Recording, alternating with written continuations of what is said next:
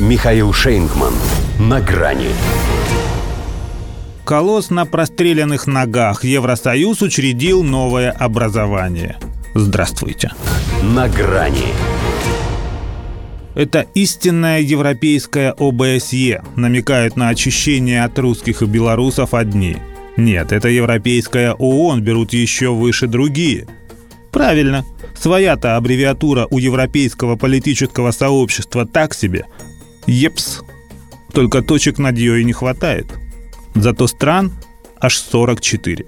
В принципе, тот же ЕС, но через «П», в смысле Евросоюз и все на континенте, кого он считает себе подобными. Среди прочих Британия. Что Британия, даже Турция здесь.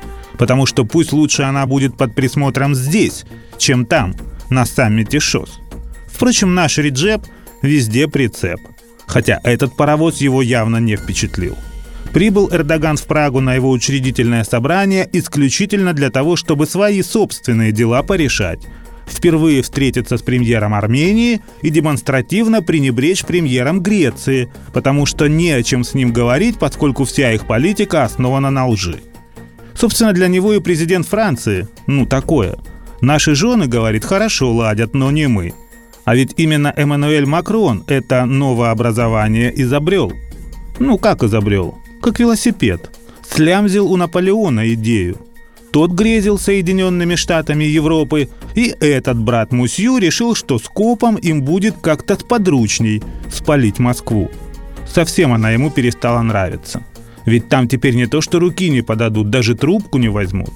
А тут такая маленькая французская месть с претензией на глобальность. Правда, тусовка эта, она тусовка и есть. Никакого практического смысла – их собрали только для того, чтобы не позвать сюда Россию с Белоруссией. Дескать, путь почувствует себя в изоляции. Это значит, что нас даже спрашивать не будут. Если все прыгнут с девятого этажа, вы тоже прыгнете? Все-то, похоже, туда уже поднялись и окно раскрыли. Осталось с криком «Русские все равно идут» сделать последний шаг – отказаться и от путинского газа. Хотя новых поводов вроде нет. Ну, за референдумы это они использовали, чтобы принять по восьмой порции санкций. Но у них же клуб анонимных параноиков. Как сядут в кружок, так и рассказывают друг дружке, как важно им снять зависимость от российских углеводородов. И так им от этого сладко, что попадают они в зависимость от снятия зависимости от российских углеводородов. Спускают все – экономику, благополучие, рейтинги, комфорт – а остановиться не могут – еще не почувствовали приход от восьмой дозы, уже берутся за девятую. И ведь не скажешь, что не видят краев. Потолок-то цен на нефть установили. Ну как потолок? На вес. На вес золота, и не черного, будет у них теперь бензин. А черного золота из России у них не будет. Получается, опять стреляют себе в ногу. Пусть там уже живого места нет.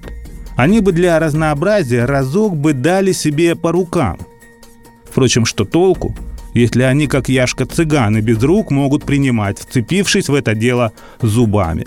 Тут же главное, чтобы были и без головы, а с ней у них вообще проблем нет. До свидания. На грани с Михаилом Шейнгманом.